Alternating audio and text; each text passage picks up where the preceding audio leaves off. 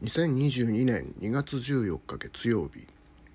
音楽ライター富澤 H がワンセブンライブの生配信のためにニュースのヘッドラインをピックアップするニュース拾い読みをお送りします。音楽ライター富澤 H のワンセブンライブ生配信というのは、えー、ジャズという名前をつけて、えー、毎日平日ですね配信をしております。私音楽ライターの富澤栄一がお昼休みにジャズを気軽に聴いてもらおうという「ワンセブンライブ17ライブですね、えー、の、えー、生配信になっております。アクセス方法などについては、えー、リンクなどを貼り付けておきますのでご参照ください。ではですね2月14日月曜日のニュース拾い読みをしていきたいと思います。えー、このコーナーはですね、えー、社会の動向に関心を持つということが自分の社会性の確認をすることにつながるということがありあると思います、えー、つまり孤立感を回避する効果が期待できるということではないでしょうか、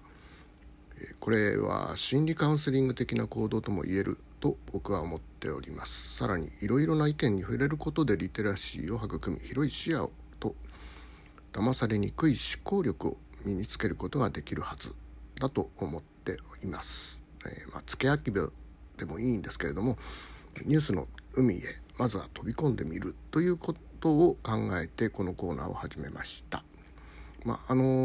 ー、社会性のあるニュースというのはですね、えー、音楽のエンターテインメント業界にも深く関わりがあるということで、えー、まあ、そういう視点で、えニュースをチェックしていきたいと思っています。まん延防止法今日から延長へというヘッドラインニューストップの記事が流れております。東京都の新規感染者数2月13日の数字なんですけれどもこれ1万3074人。5日連続で前週を下回っています。重症者は65人で前日から3人増えています。この辺がちょっとまだまだあの減ってはきているけど重症者が増えてきているという状況が出てきているのかなと思います。オミクロン株の特性を踏まえた重症者病床使用率というものですね、まあ、これがあの一つのまん延防止からですね、え、緊急事態宣言に移るかどうかという一つの基準になっているんですけども東京都の場合は、え、これが、え、今のところ24.8%ギリギリのところに差し掛かってきているそこからなかなか落ちていかないという状況になっているんじゃないかと思います。えー、先月21日から始まったまん延防止等重点措置は来月6日まで延長されるということに決定されております。えー、これに対しまして東京都なんですけれども新対策を打ち出しています。飲食店におきては、えー、時短短縮の要請、えー、協力金を引き続き実施するということです。医療提供体制に関しては病床が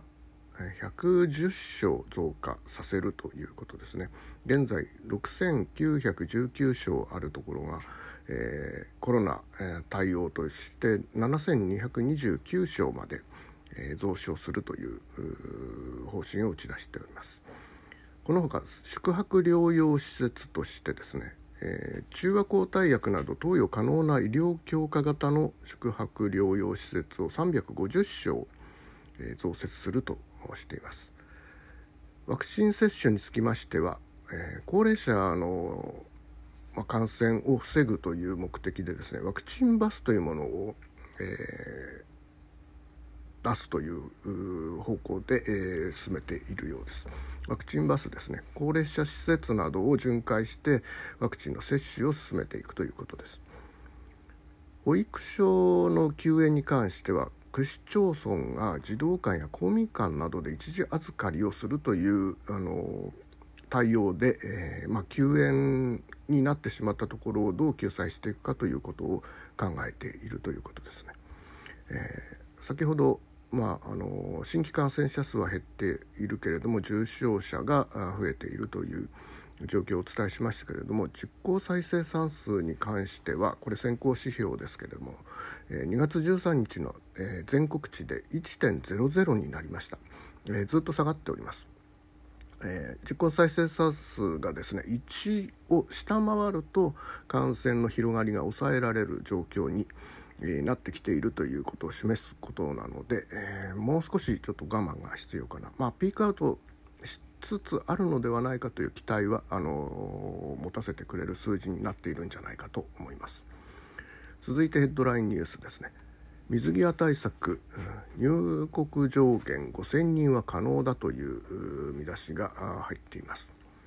来月以降は延長しない方向で政府がまん延防止等重点措置ですね、えー、調整しているというニュースが来ておりますけれどもこれに関してですね木原官房副長官2月13日のテレビ番組で現在1日あたり3500人となっている入国上入国者の上限ですねこれについて言及をしています。えー、まあ、これに対して、えー、その木原副官房、えー、長官はですね入国制上限を5000人まで、えー、広げることができるよと言及しております。政府はですね感染状況を注視しながら外国人の入国制限を来月以降段階的に緩和する方向で調整をしているとしています。これに関連しまして各国の入国制限状況なんですけれども改めてちょっとチェックしてみますとアメリカでは接種証明プラス陰性証明で入国が OK になっていますイギリスでは接種証明または陰性証明で入国ができるようになっていますフィリピンではですね接種済み観光客など観光,、えー、観光客に関しては隔離なしで受け入れを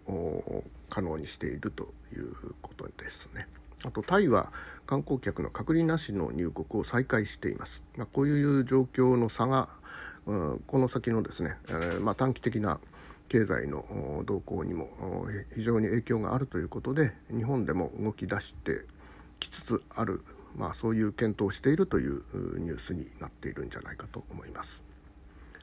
次のヘッドラインニュースはですね職場接種全日空と日光一足早く開始をしたというニュースですね2月12日に羽田空港で行われた、えー、職場接種 えー、まあ、これに関して政府関係者によればですね民間企業で3回目のその職場接種というものはあこれが初めてであると伝えています。えこの内容はですね全日空の方々2万人日本航空の方々がですね1万7,000人、えー、を対象に行われるものでこの 6月末までの完了を目指して職場接種を進めていくということが、え2月12日に始まったということです。一般企業に対しては今週以降に本格化の予定になっているとなっています。続いてヘッドラインニュースですね。F15 戦闘機の墜落発見体を空自乗員と特定したということが伝えられています。先月航空自衛隊 F15 戦闘機が小松基地を離陸直後に墜落をしました墜落現場近くの海中から見つかった遺体を乗員の1人と特定したとニュースは伝えております航空自衛隊は事故調査への影響を理由に2人の乗員のどちらであるか名前は明らかにしないで、えー、捜索をもう1人の方の捜索を続けているということです。藤井五冠のニュースも入ってますね、えー、全八冠制覇いよいよ視野に、えー、ニュースを伝えている時点ではですね藤井聡太さん、えー、四冠でしたけれども、えー、2月12日に王将奪取されまして、えー、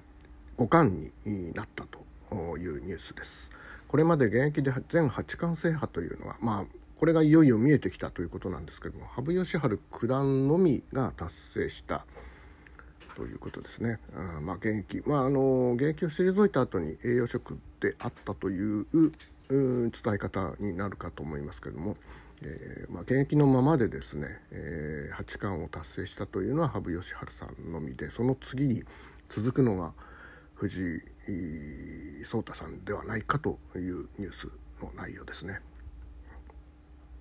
えー、日米韓外相会談がハワイで行われました、まあ、このニュースも伝えられています。北朝鮮の抑止へ連携をするということで合意をしたようです。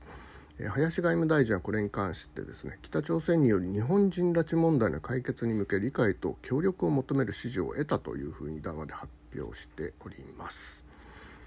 あこんな感じですかね、えー、あとですね、えー、ちょっと音楽関係のニュースで一つトピックが入ってきていたのがですねスティングさんがポリス時代を含む自身の全楽曲の著作権をユニバーサルに売却をしたというニュースですね。これ結構各紙いろいろな、あの媒体で扱われておりました、まあ、売却金額400億ぐらいになるんじゃないかというそういうあの数字ですね。あのお金の方の ニュースの取り上げられ方もしていますけれどもこれあの著作権の管理の問題が非常に大きく影響しているんじゃないかと思いまして僕としては興味はですねやはり個人でえー、管理するというところが非常に難しい その権利権利管理の問題ですね、えー、それを考えさせられるニュースだったと思います。まあ、これあの引き受け側のユニバーサル ミュージックの方でもですね、えーまあ、この管理にかかる 管理にかかるあの経費というものをちゃんとペイできるかどうかというところもあの見極めてのあの引き受けということになるかと思いますけれどもあの十分にペイするということで両者が合意に達したという非常にあの音楽ビジネスのあのリアルな生臭いニュースに近いのかなというふうに取り上げ僕としてはそういうふうに受け取りました。このほかですね、えー、僕がこのニュースのヘッドラインを参考にしているのは東京 MX テレビ朝7時から平日やっておられますあのジャーナリストの堀潤さんがあの MC を担当されている「モーニングフラッグ」というニュースを参考にさせていただいているんですけれども番組中で、えー、4点ほど興味があったあニュースがあったのでざっとざっくりご紹介していきたいと思います。復興庁発足から10年ということで、えー、少し、えー、特集ということで時間を割いて、え、復興庁の成り立ちと経緯を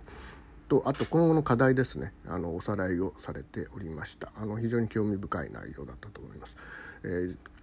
まあ、あの東日本大震災から10年という期限付きの復興庁というまあ、その管理部署ですね、えー、それがまあ10年が切れているわけですけれどもさらに10年の延長がされるという決定がなされています。まあ、これに関してはまあ、あの予算もだいぶ削減されておりますが今後はですね、えー、まあ、あの東北全体の復興はもちろんなんですけれども、え、ハードのインフラなんかは一段落ついたというところで予算はだいぶ少なくなっているんですけれどもこれからやっぱり、え、大きな課題として福島第一原子力発電所の復興をどうしていくかということですね。まあ、急うんあのどう対応していくかというふうな表現が正しいのかなと思いますけれども。これが一つともう一つあの福島自体のですね、まあ、福島という名前の復興を考えるフェーズへ入っていった。いったのではないかなというふうに伝えていてあの その辺は非常に引き続き復興についてですね考えていきたい僕自身も考えていきたいというあの音楽事業に関してもですねこの復興事業に関しては関わりを持ってらっしゃる方いっぱいいらっしゃいますのでそういうのニュースも含めて、えー、これからもお伝えしていきたいと思います。あとですね、えー、アメリカとロシアの首脳が電話会談をしたということでウクライナ情勢に関わる問題なんですけれどもこれも、まあ、お互いがお互いの立場を主張するだけで成果がなかったというニュースが伝わってきております。国内ではですね、えー、女子の大学進学率が30%台という、えー、都道府県がですね、えー、10県あったという男女格差に加えて地域格差が広がってきているのではないかという内容を伝えているニュースが、えーとえー、これはあ少し、えー、調べてみたいなというものになっておりました。もう一本ですね、えー、IMF、えー、石炭火力の海外支援ということに関して日本の動向をレポートする予定だったものが、まあ、海外支援を廃止するという日本の指針をですね、えー、削除していたという話。なんとなくここなんかもやっとしたあの ヘッドラインだけでは内容がつかめない問題だったんですけどもこれからのエネルギーですね。まあ原子力とあと火力どうしていくのか、まあ、石炭が CO2 排出の、えー、一つのポイントになっているというところも含めてあのどうバランスをとって今後のエネルギー政策というものを見ていくのかというところであの難しい問題なんですけれどもなんかそれだけにちょっと避けてはいけないのではないかということで今後も取り上げていきたいなと思っております。2月14日の月曜日のですねニュース拾い読みこの辺りで、えー、一区切りさせていただきたいと思います。ありがとうございます。